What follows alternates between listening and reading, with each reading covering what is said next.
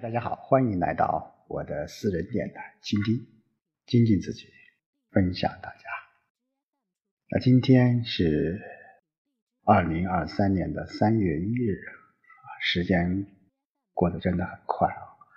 二零二三年又到三月份了，马上又到春暖花开的日子了。那经过了冬天的蛰伏啊，经过了。三年疫情的考验，那么在这样一个明媚的春天，我想大家都会行动起来。这个行动一方面会去锻炼身体，那一方面我想还要提升自己。那我这个私人电台倾听，呃，这一段日子啊，一直和大家一起来分享《论语》的智慧。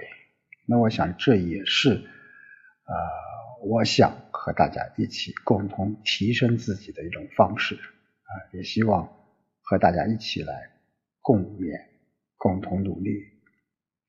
好，今天我们接着上一章啊，我们今天看第十章的第十四小节，乡人罗朝服阿地作戒啊，我们说接下来啊。几个小节都是在说这个孔子对礼的啊一种重视，或者说呃对礼制的一遵守是非常非常严酷的啊。那这一章说记述孔子在这个叫罗祭式的一种活动啊，罗啊，就古代啊，那其实礼它分为吉啊。凶啊，君啊，兵啊，家的五类啊，也是五礼。那这种古代的这种罗礼呢，与军礼和凶礼它都是有关的。它主要是有两大任务吧，一方面就是要定期的去驱罗，那另一方面就为死去的帝王将相怎么样去送葬啊，这是叫罗祭的一些基本的一个情况。那做。就是东边的台阶，主人一般是站在那里，什么迎送宾客的啊。所以这句话，什么乡里人举行迎声驱役的仪式时，孔子穿着朝服啊，站在东边的台阶上啊，就是说，孔子对这种礼是非常敬畏的一种态度吧。第十五小节，问人与他邦，再拜而送之啊，这可以说是我们。那个时代的外交的一种礼节吧，那么孔子也非常重视这个外交的礼节啊。那托人向住在其他诸侯国的朋友问候时，便向受托者拜两次送行。就是说，包括前面我们讲的，就是孔子在各种不同场所啊，他的言谈举止，他的表现出来这种礼节习惯。啊，他时时刻刻都是以什么以仁德君子的标准来要求自己，啊，要求自己，这也可以说是叫什么言传身教吧？啊，言传身教也是给他们学生做榜样。好，第十六小篇章，康子馈要，拜而受之，曰：“秋未达，不敢尝。”啊，不敢尝。就古代啊，这个服药啊，呃。是是是一件，呃，其实是很很重要的一件事情啊。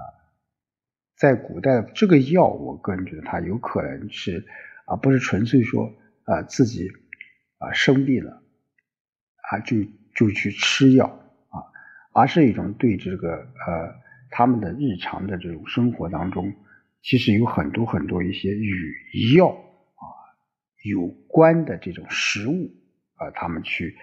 尝啊，或者是吃，这个时候呢，这个季康子就是季康子啊，姓季孙啊，名肥，是鲁哀公时期的一个正卿。这个达，这个通，就懂得了解的意思。就季康子馈赠药给孔子，孔子拜谢后接受了，却说道：“我对这种药的药性不了解，不敢用是常用是否啊？常用是否？当然这。”这个从另一个角度也说明孔子是非常这个耿直的，也是非常这个具有直性子的这个人啊。在我们现在说，你你你给我的这个东西啊，呃，我不知道是什么东西，我肯定是不敢尝的啊，不敢尝的。但是我不会不会说出来啊。就是从另一个角度，也是呃，对这个孔子对这个敷药这个事情啊，也是十分的这个慎重的啊，慎重。好，第十七小节啊，这一段话非常非常的有名啊，就是季坟与子退朝曰：“伤人乎？不问马。”啊，这是非常著名的一个故事了，就是呃，孔子家里的马棚失火了，被烧掉了。当他听到这个消息的时候，只问人有没有受伤啊，没有问马的情况啊。孔子只问人，不问马。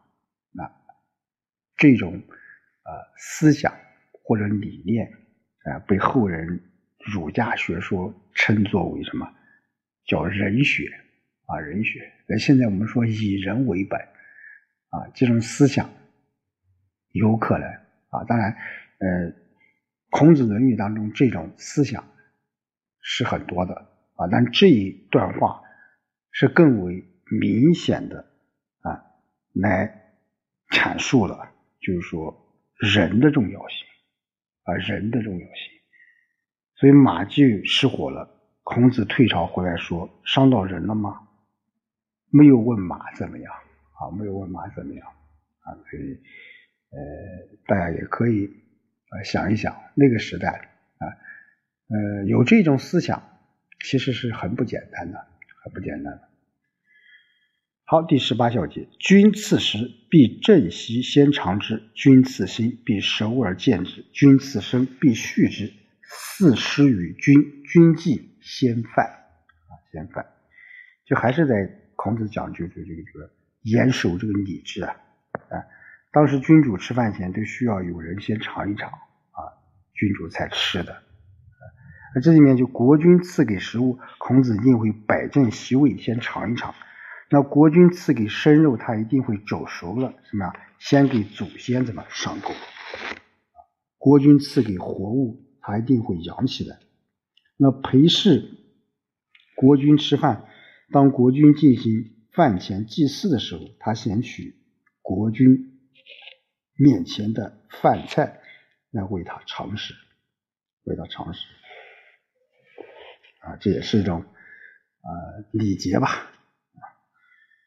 第十七小节，祭君事之，登寿，加朝服，脱身啊，脱身。嗯，就孔子生病了啊，孔子生病了，在病榻上，他也不会失礼的啊。我们现在说失礼了，失礼了啊。孔子非常重视礼啊。东寿就是什么叫东寿？就是啊，头要向东啊，头向东，身就束在这个腰间的这种大带子。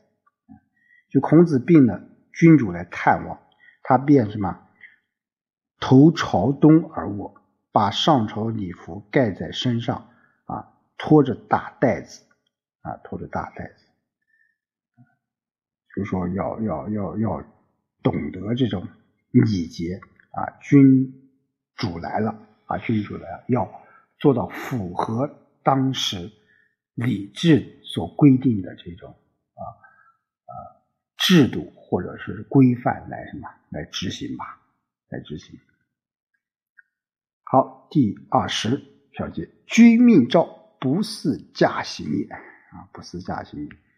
呃，这还是呃体现了孔子对礼当时礼制的遵守，或者是一种浓厚的忠君思想。就君主下令要召见孔子，他不等车马驾好，就先步行过去了。啊，就是说，你想像现在我们说，当然时代不同啊，我们不能做呃这样的类比。但是我想，啊，你比如说现在我们说是管理啊，管理我们上级和下级啊，上级和下级这种关系。如果你作为一个下级，能够啊，上级有什么事情，我立马去执行，并且啊，执行的非常好，我想。这也是一种能力，这既是上下级管理的顺畅的一种体现，同时我个人觉得依然是啊两个人甚至两个集体之间的这种啊执行力的碰撞或执行力的提升的非常重要的一种方式方法。而我们现在在在管理上啊，领导或者上级有一个指令下来。迟迟不能执行，或者执行的不到位，执行打折扣啊！这也是我们现在讲，我们呃全国上下都在啊要加强作风建设啊，提升工作的效能。我想效能提升不仅是工作需要，那我个人觉得也是啊个人在这个社会上。价值最大的体现。你搞什么事情都是慢慢吞吞的，不讲究效率的话，我想你在这个社会上也是很难去发展，甚至走得更远。好，今天就和大家说到这里，我们下周再见。